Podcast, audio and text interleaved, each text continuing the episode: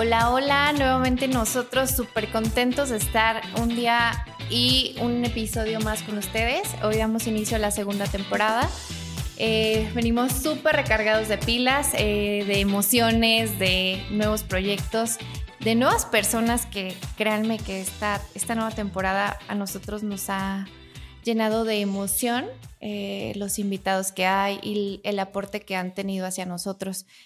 Obviamente agradecemos la apertura que, tienen cada uno de ellos y el valor que aportan a la comunidad. El día de hoy tenemos eh, pues dos invitados. Hoy le voy a presentar como invitado al arquitecto Octavio. Arqui, por favor, salúdalos. Hola, ¿qué tal? ¿Cómo están? Bienvenidos a esta segunda temporada, como dijo la arquitecta Eva. Eh, pues es, bueno, como lo dije en, la, en, la, en el final de temporada, esta temporada es diferente, es una nueva etapa en la que estamos dándole un giro completamente, bueno, un poquito diferente a lo que, a lo que veníamos manejando en nuestros episodios anteriores. Y pues hoy está con nosotros Juan Pablo Méndez Ochoa. Juan Pablo, ¿cómo estás? Eva, Tavo, encantado de estar aquí con ustedes, muy agradecido por el espacio.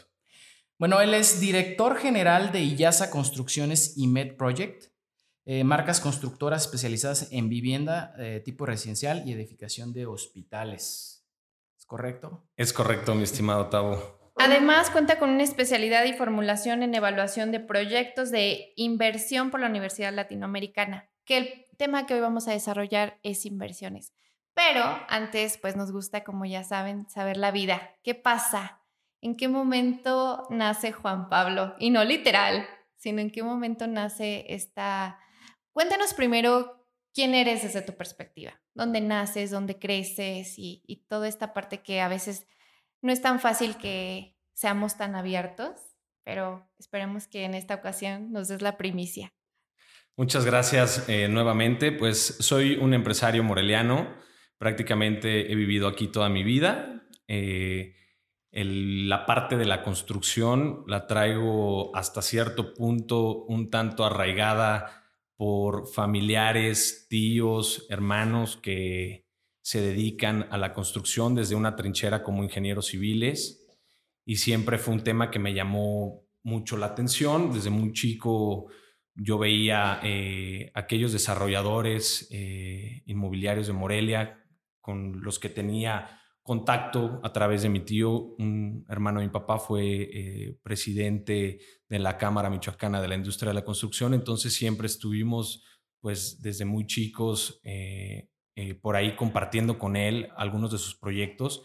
Y era bastante emocionante el ver todo el desarrollo de, de estos proyectos, ver cómo empieza un fraccionamiento con una casa y de repente volteas y ves pues ya todo un desarrollo eh, concluido. Entonces, eh, yo estudié la licenciatura en, administración de empresas en, la UNLA, aquí en la ciudad de Morelia, y después pues, el hombre y sus circunstancias me fueron llevando en el servicio público. Desde el 2011 hasta el 2018 estuve prácticamente eh, en gobierno, en diferentes dependencias, tanto estatales como federales pero es hasta el 2015 cuando decidimos con mi hermano y mi socio, el arquitecto Oscar Medina, eh, unir esfuerzos para constituir a esta empresa y ya Construcciones. Y pues un gran reto, la verdad es que como, como emprendedor pues hay una gran incertidumbre, una incertidumbre latente de no saber qué va a pasar y cuál es el siguiente paso. No hay nada escrito en un emprendimiento, entonces sí es un tema interesante. Aquí hay algo súper padre que me llama muchísimo la atención. Eh, la verdad es que no tenía el gusto de conocerte en persona. Y me llama mucho la atención cuando leo tu semblanza y veo que no eres arquitecto o no eres ingeniero, ¿no? Entonces me, da como intriga saber, saber por qué, por qué nace en ti esa parte de, quiero construir o tengo una constructora y cómo se empieza a desarrollar.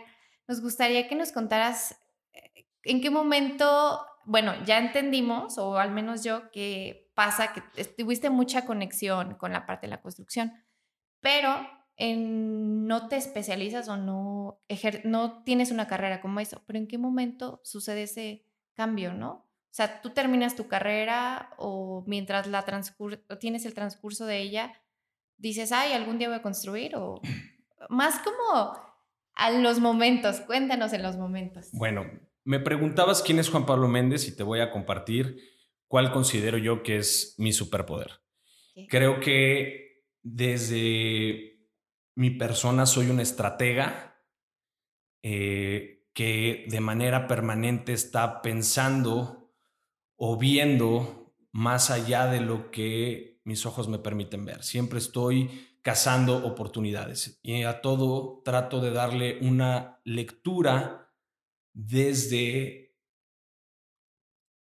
ver cómo lo puedo transformar en algo que me pueda brindar eh, eh, un, incentivo en términos de pasión. Entonces, mi hermano, el ingeniero Juan Manuel Méndez, llega de, Ciudad de México, hace una maestría eh, en, infraestructura hospitalaria. Yo seguía en gobierno, entonces en pláticas era como de, bueno, pues tú eres ingeniero, a mí me llama la atención eh, la parte de la construcción, tú sabes construir, yo soy licenciado en administración de empresas, me considero un estratega, vamos construyendo, vamos haciendo esta planeación de una empresa constructora o vamos viendo de qué manera unimos esfuerzos para poder emprender algún proyecto eh, de, construcción. Y pues, empezábamos con una casa, con algún amigo, y luego veíamos que le hacía falta pues, un eslabón importante a este, esta cadena de valor, que es la parte del diseño, y es cuando decidimos este, integrar al arquitecto Oscar Medina Hernández, que es el artista detrás de nuestra firma, y con él empezamos precisamente a conceptualizar proyectos de vivienda tipo residencial. Te iba a preguntar que, de, qué, de qué se compone IASA Construcciones, pero bueno, ya lo dijiste, ¿no? Pero me llama mucho la atención la palabra estratega. Eh, un estratega, vamos a ponerlo en términos de, de guerra, ¿no? Vamos, pues si buscas cuáles son las debilidades del enemigo, este, cuáles son los puntos vulnerables, por dónde puedes meterte, por dónde puedes salirte. ¿Cuál consideras que es la estrategia para decir, bueno, yo soy este administrador, eh, es tu hermano, ¿verdad? Tu hermano es ingeniero, y, tengo un arquitecto. Es, correcto. ¿Cómo sería la estrategia? O sea, me llama mucho la atención. Yo soy el estratega. ¿Cuál, ¿Cuál es tu estrategia para decir, bueno, los junto, pero ya los tengo y ahora qué hago? ¿Por dónde me voy? Pues eso te lo va dando el vaivén de, del, del eso te lo va brindando el, el, pues das el primer paso y luego vas construyendo otros más. No es tampoco que tengas una regla escrita de todo está planeado de manera estratégica. Hay muchos cambios en el camino. Pero bueno, ¿cómo, cómo, cómo defino, cómo decido que, que, que es por este camino? Bueno, pues también la otra trinchera. Tengo un perfil financiero y desde la trinchera financiera, pues veo la rentabilidad de proyectos en materia de construcción y también en la parte del desarrollo inmobiliario. Entonces, eso todavía me arraiga más a este modelo de negocio y pues también, si me lo preguntas y si yo pensaba desde un principio dentro de la estrategia que todo iba a ser miel sobre hojuelas, pues la verdad es de que no. Uno pone, Dios dispone. Tú trazas una ruta, trazas un camino, pero te vas topando con que el camino luego no es el, más, e, el recto o, tú pensabas que iba a ser autopista y resulta ser pues, una brecha. Pero ahí está también la parte del estratega para ir evolucionando e ir adaptándose a todos esos cambios que se están generando. Entonces, pues hay momentos difíciles, hay momentos complicados en todo emprendimiento. Nosotros estuvimos a punto de la quiebra en, en 2017, finales de 2017, principios de 2018. Mira, creo que eh, hubo deficiencias en la estrategia comercial que implementamos en ese tiempo. Creo que no había una correcta gestión y seguimiento de nuestros clientes potenciales. Y creo que también eh, tuvimos la fortuna de gestionar buenos proyectos en un principio y como que dijimos, bueno, pues de aquí para el Real todo va a ser igual. Y lamentablemente en la construcción, pues el periodo de conversión de prospecto al cliente, ustedes que lo saben como arquitectos y que se dedican el medio, es bastante tardado. Entonces, cuando dijimos, a ver, stop, estamos por concluir las primeras obras que gestionamos y luego... Ya no hay más. Ya no hay más, papá, ponte a buscar. Y era, pues, vamos a gestionar y vamos a ver y vamos. Entonces, pues, te topas con un momento crítico porque, pues... Entre una y otra. Vuelves a empezar desde cero. Entonces, ya es cuando en el 2018 empezamos a hacer una reestructuración de la empresa, a vivir una reingeniería. Empezamos también a buscar alianzas importantes que, ojo, el, el, estratega o, o el director general o el CEO debe de ser también lo suficientemente humilde para poder detectar estas debilidades y entender que no somos tampoco todólogos. Y somos humanos al final del día. Claro, no hay un camino perfecto o no hay una ruta perfecta o no hay un emprendimiento perfecto. que salga 100% validado y que no en el transcurso vaya a tener un error. Entonces, detectamos estas debilidades a muy buen tiempo, vivimos procesos de expansión empresarial, de crecimiento empresarial, para desde una planeación estratégica poder recalibrar cuáles eran los objetivos de la empresa, hacia dónde teníamos que direccionar nuestros recursos y sobre qué fundamentos íbamos a gestionar nuevos clientes. Además, uno como emprendedor se quiere comer el mundo. confirmo, confirmo. Entonces, quiere ser ese constructor que hace carreteras, que hace puentes. Entonces, si tú ves mi currículum del 2016, pues éramos el puesto de tacos que vendía hamburguesas y tortas y burritos desde las 6 de la mañana hasta las 10 de la noche. Entonces, creo que también una clave del éxito radica en la especialización. Bienvenida. En buscar ese nicho de mercado con el que más te identificas, identificar tu propuesta de valor, hacia dónde apuntas tus esfuerzos, cuáles son tus productos estrella. ¿Crees que ya encontraste esa fórmula? No sé si 100% validada, porque creo que no hay una fórmula perfecta al final, pero creo que a lo largo de estos cinco años que llevamos en el mercado, ya hemos detectado hacia dónde dirigir nuestros esfuerzos. Que seguimos mejorando, todo es perfectible. Claro. Claro. Entonces hay una mejora continua y seguimos detectando. Yo creo que el, el, estratega o el equipo que cae bajo una verdad absoluta donde yo tengo la razón de todo. Y el que nada le pasa, no creo que exista hasta la fecha. Exactamente. Entonces creo que sí debemos ser lo suficientemente receptivos para entender al consumidor. Quien hace un proyecto pensando que es para sí, estamos, el estamos, estamos, estamos mal. Al final, ¿a quién estás o, tus esfuerzos hacia dónde están dirigidos, para satisfacer qué.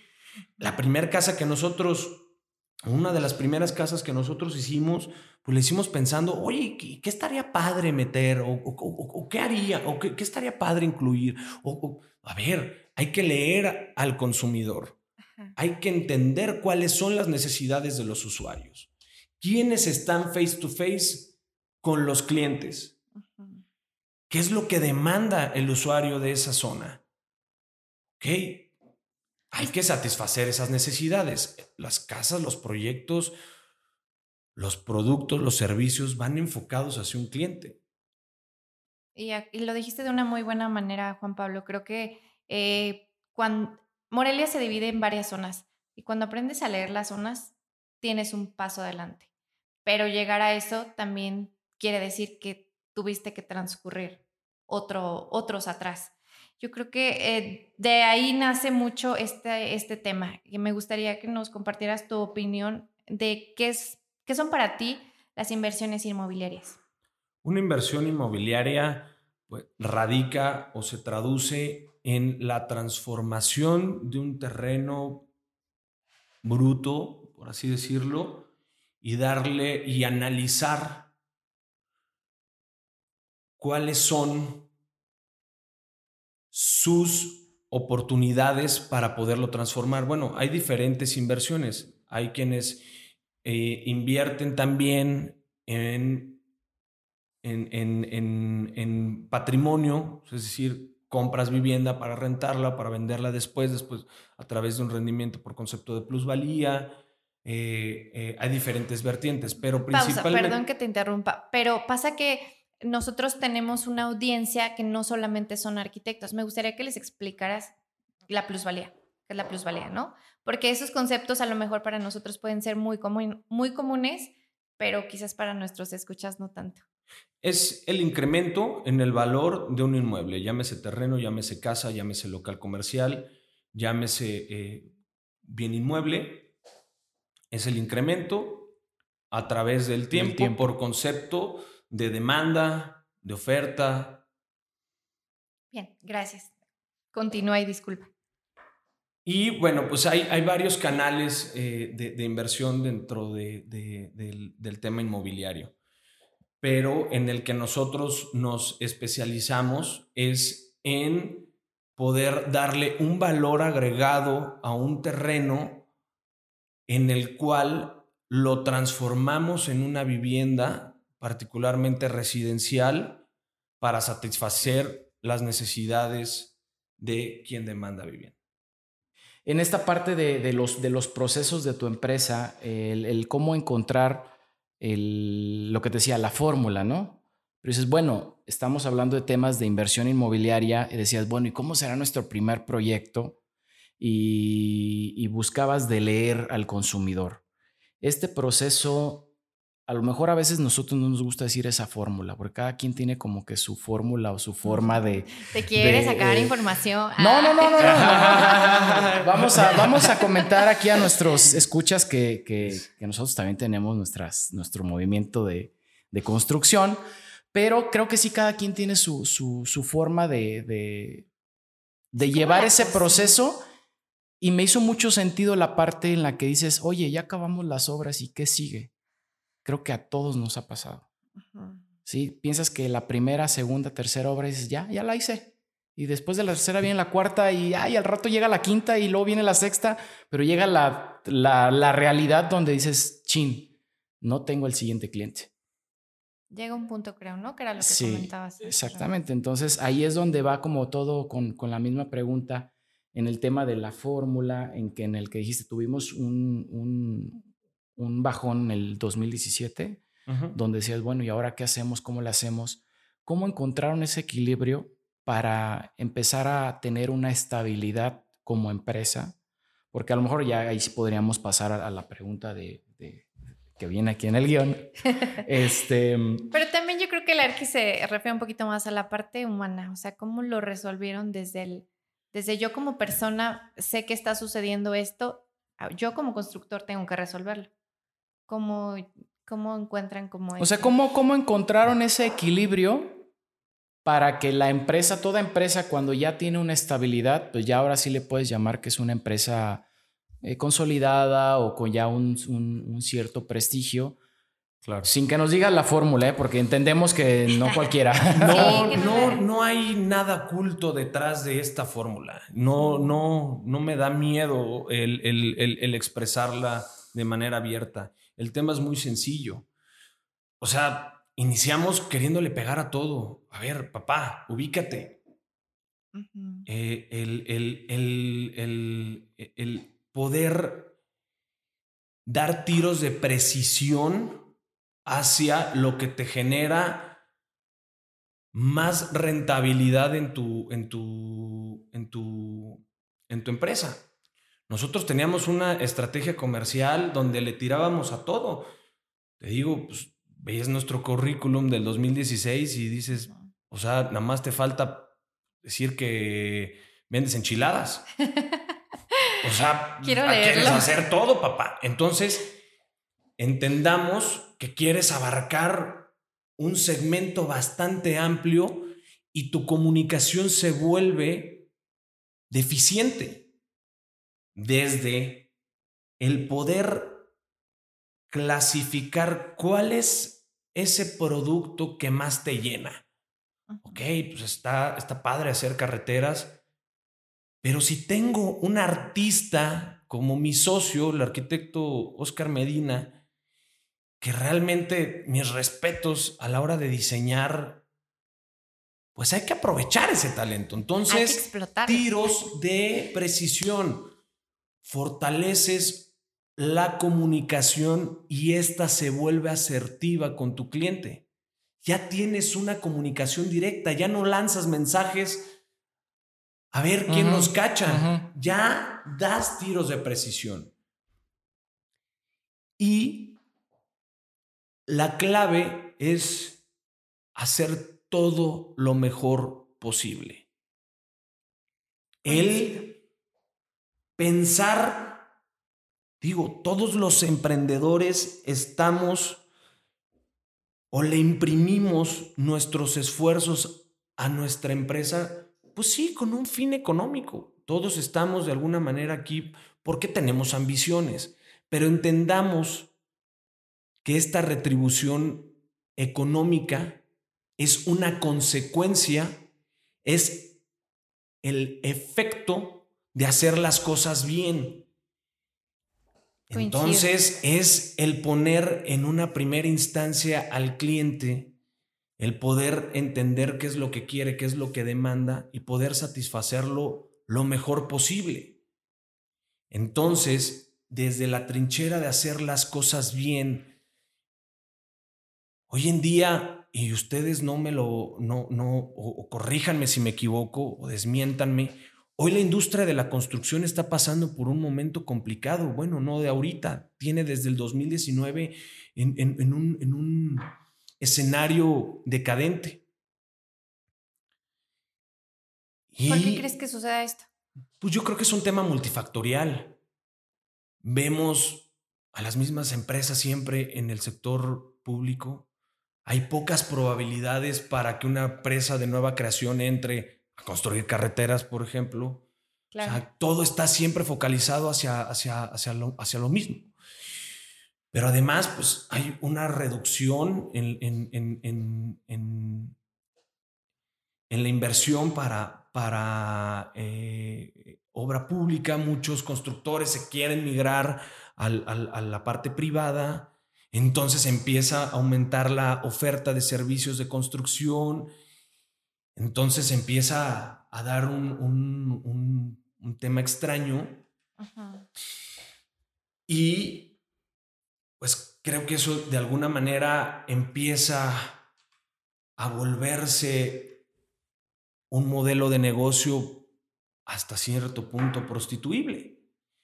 El tema de la pandemia empieza a haber una transformación, una evolución en los hábitos de consumo empieza a migrar eh, el, cliente hacia otro sentido de necesidad, con espacios más amigables y demás. Entonces, muchos se van quedando en, ese, en, ese, en esa lectura, muy pocos empiezan a, agarrar esta, esta transformación y pues empiezas a ver luego ciertos escenarios donde pues ya se vuelve un poco complicado fortalecer tu estrategia comercial ante tanto mensaje. Ahora sí, entra perfecto la pregunta. ¿Cuál crees que es ese panorama? O sea, en México, a raíz yo ahí siempre peleo un poco por, porque todos, todos justifican el tema. No, es que el COVID con el COVID con el COVID. Pero bueno, al fin y al cabo es algo que está ya siendo pasajero, que sí nos dejó eh, muchas enseñanzas o nos está dejando enseñanzas. Pero tú cómo ves ese panorama en México? ¿Para ti fue bueno? ¿Fue malo? Yo te digo desde antes de que me contestes, desde mi perspectiva, creo que fue una muy buena etapa. A lo mejor me van a linchar por lo que voy a decir, pero fue muy buena etapa para la parte de la construcción. ¿Para qué segmento? Para el segmento, o sea, te digo, en nuestro segmento, para el segmento inmobiliario. Totalmente. Y la parte en la que mucha gente se arriesgó, no, no se arriesgó, quiso invertir, tomó la decisión de invertir. Yo creo que es en el tiempo en el que más ha subido este, el tema de que alguien quiere invertir en bienes raíces esa es mi perspectiva. Bueno, ah, dejando a un lado toda la, parte fatal y todo lo, malo que nos generó el, tema del COVID, vamos a hablar del tema inmobiliario, ¿no? Momentos de crisis también son momentos de oportunidades. En la construcción, por principio de cuentas, al inicio de la pandemia se declara como actividad no esencial, entonces se frena se focalizan los esfuerzos hacia otros rubros. Se detiene un poco el tema de la construcción. Sin embargo, en el sector inmobiliario hay un despunte y hay una alza porque pasan dos cosas. Una es la incertidumbre de aquella persona o aquel inversionista que tiene su dinero en el banco en donde dice no sabemos qué va a pasar. Puede haber una crisis económica puede haber una posible devaluación. Hay pronósticos del Fondo Monetario Internacional, un tema que nadie había vivido, una pandemia. No sabíamos qué iba a pasar. Ante esa incertidumbre, uno de los modelos de negocio que te daban mayor certidumbre a tu capital era poder invertir en algo tangible como un terreno una casa o por el contrario, aquellos que han aprovechado las tasas sin precedentes que hoy tenemos. Sí. La gente no quería arriesgar. Hubo mucha gente que se hermetizó y dijo, no hombre, ni de loco pido un, un préstamo, un crédito para nada. Pero movieron su dinero a un bien inmueble. Pero exactamente, ¿qué es lo que pasa? Empieza a haber una accesibilidad muy importante de las instituciones financieras comerciales para que aquellos interesados en adquirir un inmueble puedan adquirir créditos a una tasa muy baja. Estamos hablando de 7.5. Sí. Entonces, Ahí, hay un sector y el inmobiliario es donde ahí empieza a despuntar. Claro, no sé si estén de acuerdo, pero para mí el bien inmueble es la inversión más segura que hay Totalmente. en todo el mundo. O sea, Totalmente. Porque hay un, este, un ejemplo que me gusta mucho, que es nacemos en un bien inmueble y cuando morimos estamos en un bien inmueble. Entonces, por ende, los bienes inmuebles siempre aquí donde lo pongan va a ser el rey de las inversiones, al menos para mí. Eh, y creo que de, de, aquí surgen muchas cosas, ¿no? Que al final lo que nosotros nos gusta mucho es recalcar el, eh, la parte del talento que hay en Morelia. Es por eso que tenemos, te tenemos en este espacio. Consideramos, que, consideramos que es un talento muy especial de, de Morelia. Pero no, me gustaría que nos cuentes eh, cómo ves a Morelia desde tu perspectiva y cuáles son sus, eh, sus panoramas. Yo veo un panorama bastante alentador en, en Morelia porque empieza a migrar el plan de desarrollo hacia una visión vertical. Antes volteabas y los únicos dos verticales que había era la torre, financiera, y, el Géminis. Y párala de contar. Entiendo que, que, se atribuye a que pues, el centro histórico pues, es patrimonio cultural de la humanidad y por ello no podía haber ningún otro edificio que superara los 66 metros que mide la catedral. Pero hoy empieza a ver una conceptualización diferente para darle un uso de suelo mucho más enriquecedor para poder desarrollar proyectos verticales. Ya empiezas a ver un poco más de inversión, que digo, si nos comparamos con otras capitales de otros estados, pues bueno, pues creo que tenemos, yo creo que el 5% de verticales. Ahora, sí es importante también poder leer muy bien e, el, panorama inmobiliario para no caer también en una sobreoferta de demanda, eh, de, oferta, perdón, una sobreoferta de vivienda vertical, ¿no? Que a rato haya mil departamentos vendiéndose, que digo, es un esfuerzo importante. Hay muchos constructores que hoy le están apostando, pues, eh, eh, todos sus recursos para el desarrollo vertical. Y actualmente, ¿dónde consideras en Morelia que es más rentable invertir? ¿En dónde es más rentable? tipo de inmueble.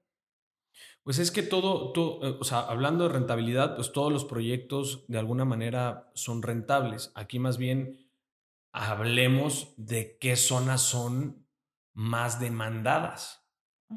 Yo, al menos donde me he especializado más o donde he analizado un poco más y donde hemos invertido para leer el comportamiento de demanda he sido en Altozano.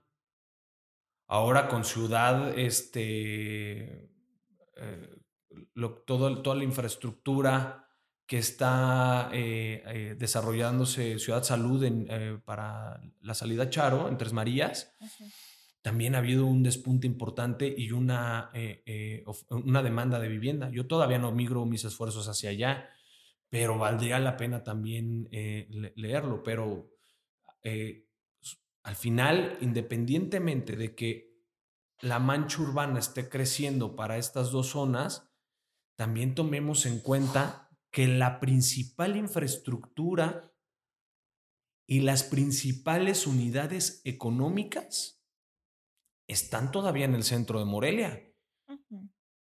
En Morelia encuentras prácticamente pues un 60, 70% de las oficinas gubernamentales. Todavía la, vida está en el centro de Morelia. Entonces, las tres, las tres mayores, eh, las tres colonias con mayor demanda de vivienda, pues está en primer lugar Altozano. Posteriormente le siguen todavía esta parte de, las Chapultepecs. Todavía sigue siendo una, zona bastante rentable. Y eh, Tres Marías. Sí, al final, no sé, a mí me causa como mm, intriga ver cómo de repente sí nos dispersamos en cuestiones de la ciudad, pero al final regresamos a donde mismo. Sí, es como, sí, quiero en Altozano esto, pero al final Centro y Chapultepec sigue siendo una parte muy, muy importante, que también yo soy mucho de la idea, yo hago flipping, mucho de la idea que se tienen que recuperar estos espacios porque sí se está haciendo, además el impacto ambiental es muchísimo más a las orillas de la ciudad que si utilizamos o reutilizamos los edificios o las casas o la remodelamos en, el centro de la ciudad o en este tipo de colonias. Pero sí también parte mucho eh, hacia dónde o cuán, qué tan rápido quieras eh, recuperar tu inversión o cómo lo ves y de ahí pues parten muchísimas variantes respecto a el inversionista, considero. Sí. totalmente. Yo te digo, pues sí, Altozano es la zona con mayor demanda de vivienda, pero también es la zona con mayor oferta. Entonces, pues, llegas a un, a un este, fraccionamiento y te encuentras 10 casas vendiéndose. Entonces, aquellas aquellas eh, empresas o aquellos desarrolladores que están viendo esta oportunidad en el house flipping para las zonas de la Chapultepec, están teniendo también un exitazo, porque todo el mundo le está apostando a la zona con mayor demanda de vivienda, pero no dejas de ver un mercado que también está demandando vivienda en otras zonas. ¿Y quién atiende a los de la Chapultepec? ¿Quién atiende a los estudiantes? Porque van a regresar. Claro. Probablemente, no lo sé, pero entonces... Esperemos que sí, porque de se mantiene la Sí, también hay una... Es, un factor muy importante para el fortalecimiento de la economía moreliana, los estudiantes. Entonces, pues cuántos departamentos no se dejaron vacíos o no, cuántos edificios no están hoy pues deshabitados o ofertándose para renta porque pues, faltan los estudiantes. Entonces, pues, es un momento importante para leer este vacío y poder darle un valor agregado a esos edificios. Pues aquel edificio que anteriormente estaba repleto de estudiantes, bueno, toc toc, déjame ayudarte para remodelarlo, darle una ventaja competitiva, darle esos espacios que hoy demandan los clientes o que van a demandar los clientes. Porque posiblemente, no lo sé, pero la mezcla de horarios quizá no sea 100% presencial, quizá sea algo híbrido entre lo presencial, lo presencial y, lo, online y lo virtual. Entonces, pues hay una necesidad que atender. Para los que no estén en contexto, eh, Morelia vive mucho del estudiante. O sea, una parte muy importante de la economía viene del estudiante. Y en pandemia, pues... Tristemente. Fue, un sector que, que sí estuvo, voy a, repito la palabra del arquitecto, tristemente porque se quedó muy vacío esa, esa zona que estaba habitualmente muy este, en, en movimiento, literal, se paralizó. Sí. Mm, en este caso que estamos hablando solamente de, de, de, Morelia, ¿no? Pero hay gente que nos escucha no solamente de Morelia. Claro. Estamos poniendo eh, ejercicios donde hablamos que la Chapultepec, que Altozano, que Tres Marías, pero pues desafortunadamente Morelia es chico, ¿no? Todavía es chico. Estamos en vías de desarrollo. Estamos en vías de desarrollo. Me gusta más. Pero bueno, sí, sí, estamos en vías de... Sí, nos, va a ir bien, nos va a ir bien. este, pero vamos a, vamos a pensar en panoramas donde toda este, todo esto que estamos hablando pueda aplicarse. Por ejemplo, vamos a pensar que vamos a buscar nuevas zonas en otras ciudades. ¿Cuáles serían los factores como para detectar o como dices tú, leer necesidades de zonas para poder desarrollar, porque ahorita estar hablando solamente como de Morelia, y si a lo mejor me dice, hoy alguien que está escuchando en, ¿qué te gusta? En Perú. En Perú. dice, oye, ¿y aquí cómo lo hago para detectar estas necesidades? Acá yo no tengo una Chapultepec, no tengo un Altozano y no tengo un Tres Marías. Y bueno, aquí es lo único que tenemos todavía, sino ciudades más grandes hay todavía más zonas, hay más competencia. Y acabas de decir otra, otra parte, por ejemplo, Altozano, vas y construyes una casa, un fraccionamiento, pero tienes tres, cuatro en venta en ese mismo lugar. Ahí es donde entra la otra pregunta. Si vas a competir en un lugar como por ejemplo Altozano, ¿cuál, cuál puede ser un diferenciador para que esa competencia no sea tan fuerte? Creo que lo primero, digo, vamos a partir sobre cuáles son los elementos para poder determinar la viabilidad de un proyecto inmobiliario en el caso de vivienda residencial o, comercial.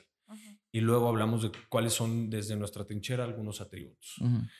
Pues primero tener una sensibilidad inmobiliaria para poder detectar cuáles son las zonas con mayor demanda, es decir, involucrarte en conocer... Ubicación. Sí, totalmente. Sin indagar un poquito, hoy tenemos mucho acceso o un acceso importante información al alcance de un celular donde hay mucho de, de, dónde extraer información de demanda de vivienda, pero si no, pues tratar de involucrarse con aquellas personas que sí tienen ese feeling, brokers inmobiliarios, por ejemplo, que son los que están face to face todo el tiempo. Exactamente. Si alguien conoce las necesidades de los usuarios, pues es un broker inmobiliario. Coincido. Entonces, pues sí tener esa sensibilidad inmobiliaria y tratar de medir, pues cuáles son las atribuciones de estos predios o, o para ver de qué manera se transforman en si su uso de suelo es comercial, si su uso de suelo es, es, es residencial o de qué tipo para poder alinear tus esfuerzos al plan de desarrollo. No nada más es de, ah, ya encontré un terreno o ya tengo un terreno y déjame, hago una torre de departamentos. Pues ahí entran, pues, valores de coeficiente de ocupación de suelo, coeficiente de uso de suelo, coeficiente de área verde. Entonces, tiene que haber una sinergia entre el desarrollador o el inversionista que quiere enfocar sus recursos hacia el desarrollo inmobiliario con el ayuntamiento, con la alcaldía para poder alinear los proyectos. Es decir, no es el hacer proyectos de ocurrencia nada más porque quiero hacer una casa. ¿Qué demanda el usuario de esa zona? Y volvemos a lo mismo, el empate con la sensibilidad inmobiliaria. Tú quieres hacer una torre de oficinas cuando no, no se ocupa. Ok, entonces, ¿qué sí se ocupa? ¿Cuántos edificios de oficinas hoy están migrando hacia su casa. Hacer residenciales, el cambio de uso de suelo y transformándolos en oficinas, incluso bodegas industriales hoy se están transformando en, espacios de, vivienda o de uso mixto, comerciales y demás. Entonces, ¿qué otro atributo? Bueno, pues el poder aliarte de quienes intervienen en la cadena de valor. ¿Crees que se puede crear una necesidad? Acabas de decir, bueno, si es una torre de de oficinas y no se ocupan, pero si creas la necesidad, este, pongo rápido un ejemplo que me sucedió ayer con un terreno precisamente, que decía, es que el terreno lo buscamos que tenga esquina, el terreno es muy grande. Le dije, ¿por qué no generas tu esquina? Y me dice el, el broker, me dice, bueno, eso se lo dejo al desarrollador. O sea, sí, o sea, si estás buscando un terreno en esquina, pero el terreno es tan grande que tú puedes generar tu propia esquina en, dentro de tu planeación, pues ahí cambia la cosa. Claro. Pero en este tema de inversiones, en donde tú digas, bueno, aquí no se ocupa, pero ¿qué tal que hago un híbrido donde genere una necesidad y redirecciono toda la parte que, que no tiene un mercado que a lo mejor no tenía previsto? Sí, sí, se puede, sí se puede dar. Digo, es un tema circunstancial será un tema de análisis para evaluar cada proyecto, pero sí podría migrar hacia el crear una necesidad. Entonces, de ahí parte otro elemento importante dentro del análisis del desarrollo inmobiliario, que es la conceptualización de un proyecto. ¿Hacia dónde vas a enfocar ese proyecto? ¿Cómo lo vas a eh, eh, conceptualizar? ¿Qué ¿Cómo vas a hacer esta mezcla de, de, áreas? ¿Cómo, va a ser, cómo vas a, esquematizar tu cuadro de áreas? ¿Qué tanto se va para qué? ¿Qué tanto se va para dónde? Resumiría lo que estaban comentando en que es la ubicación, la conceptualización y la sensibilidad. Sensibilidad y también el análisis financiero, porque pasa, y ustedes no me van a dejar mentir desde su trinchera profesional, pues el arquitecto se enamora de su proyecto. Y en el desarrollo inmobiliario, enamorarte del proyecto a veces no es, no digo que no le agarres cariño, obviamente, pero si los números no te dan, pues no te dieron. Y entonces hay que replantear o hay que migrar a ese otro lado hay que migrar tus esfuerzos hacia otro lado. Entonces, sí es importante una planeación, un diseño que vaya también de la mano con un análisis financiero para poder reducir riesgos, para poder establecer las premisas necesarias, diagnosticar con anticipación cuáles pueden ser las dolencias de ese proyecto y poder actuar no de manera reactiva, sino de manera preventiva. Entonces, analizas el terreno, conceptualizas, validas y te blindas legal y fiscalmente. Ah, cómo nos da ese tema nosotros, bueno, al menos a mí. Es que vuelvo a lo mismo de lo de cómo iniciamos el podcast. El estratega, el desarrollador es quien va a liderar la orquesta para que todos sus elementos hagan sinergia. Toda la cadena de valor tiene que estar unificada. Tiene que caminar hacia el mismo rumbo. Y cada uno en lo que es bueno. Y exactamente, zapatero a sus zapatos. Yo no puedo construir, diseñar, ni, no, no puedes con todo. Por eso es importante, y, y, esto lo aprendí de, de, mi mentor Gus Marcos, el poder, o mejor dicho, el hacerte de un equipo de poder. El entender de que cada pieza es importante. Exacto, cada pieza es importante, cada elemento tiene una función importante dentro del desarrollo. Y concluimos con la ejecución. Bueno, no concluimos porque sigue el, servicio postventa. Siempre es importante. ¿Qué garantías les das a tus clientes? ¿Cómo definirías ese equipo de poder en puntos básicos? Voy a empezar y quiero armar ese a lo mejor el, equipo de poder básico. Arquitecto, financiero, constructor. Tres personas claves. Y de ahí, pues obviamente, eh, en un análisis que ya hemos hecho bastante en este podcast, es todas las personas que intervenimos directa e indirectamente en una construcción. Hablas de estas tres piezas claves como a la cabeza, pero de ahí se desprenden subcontratistas, que si no vamos también de la mano con el especialista en cada área, es complicado llevar la ejecución en tiempo y forma. Pues sí es complicado porque sí requiere de un liderazgo para poder coordinar todos, elementos, todos estos elementos, pero hay quienes de manera particular pueden desarrollar. Hoy hay muchos este, canales para poderte aliar de manera indirecta con este equipo de poder. Oye, ¿sabes qué? Voy a, voy a, vi, un terreno con potencial. Pues a ver, arquitectos, cinco por lo menos, seis. A ver, ¿qué harían ustedes aquí? ¿Qué onda? Para constructores, a ver, cotizaciones, ¿cuánto? Pum, pum, pum, pum. Digo, yo los tengo en house. La verdad es que yo tengo en casa grandes elementos. En la empresa, esa ha sido la clave de éxito de nosotros, que estamos muy bien blindados desde la parte del diseño, desde la parte de la planeación, desde, desde, desde lo financiero y desde la ejecución. No inventes, esta plática nos podemos llevar aquí 10 horas y creo que a todos eh, dirían en mi, en mi pueblo, nos dieron nuestro, en nuestro mole.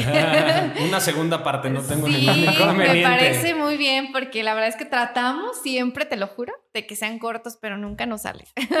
porque la verdad es que eh, las personas que han estado, y te incluyo, aportan muchísimas cosas y queremos más y queremos seguir escuchando. Y al final esto, pues no solo se queda aquí, se transmite a muchísimas personas y eso es lo que nos encanta, ¿no? Este, ah, yo siempre comento en, este, en esta parte que amo este espacio, me encanta porque aprendo muchísimo y trato de estar lo más abierta posible y lo más receptiva posible, porque creo que así es como vamos creciendo, al menos yo. Crecemos a través de, de lo que escuchamos, de lo que vemos, de lo que vivimos, pero también de la experiencia de las otras personas. En lo particular, gracias, gracias por darnos este por aportar tanto a, esta comunidad. Y bueno, Arqui, te dejo porque si no, aquí nos vamos otros bueno, tres aquí, aquí más bien eh, este espacio de alguna manera fue creado para también que las personas que nos escuchan eh, entiendan de alguna, de alguna forma, siempre lo, lo decimos, ser emprendedor no es fácil. Nada. Nada fácil. Y con todos los casos que han, que han pasado por aquí, siempre se dan diferentes eh, situaciones, como por ejemplo ahorita que empezábamos, bueno, te decía la arquitecta, bueno, tú no eres arquitecto, no eres ingeniera, pero tomaste la decisión de emprender en un negocio y como ahora, ahorita esa palabra que es un equipo de poder, generaste un equipo de poder, pero tomaste la acción, de decir, lo voy a hacer. Entonces, no es para todos, pero creo que sí todos tienen la capacidad de, si se lo proponen, podrían realizar eh, este emprendimiento que tengan en mente. El que sea. El que sea. Y no necesariamente tienes que Este, hace poco teníamos a un arquitecto que tiene una clínica y es arquitecto. Y dices, ¿y tú qué sabes de medicina? No, pues nomás tengo mi equipo. Totalmente. Sí, entonces esa es la parte interesante de todo esto, que, que vean que este espacio eh, lo tomen como un referente para tomar acción y tomar esa decisión de, lo quiero hacer. ¿Cómo lo hago? Mm, para eso es el espacio, para saber cuáles son las, los puntos claves que a lo mejor tienes que tomar. Porque te decía, bueno, ¿cómo formas tu equipo de poder?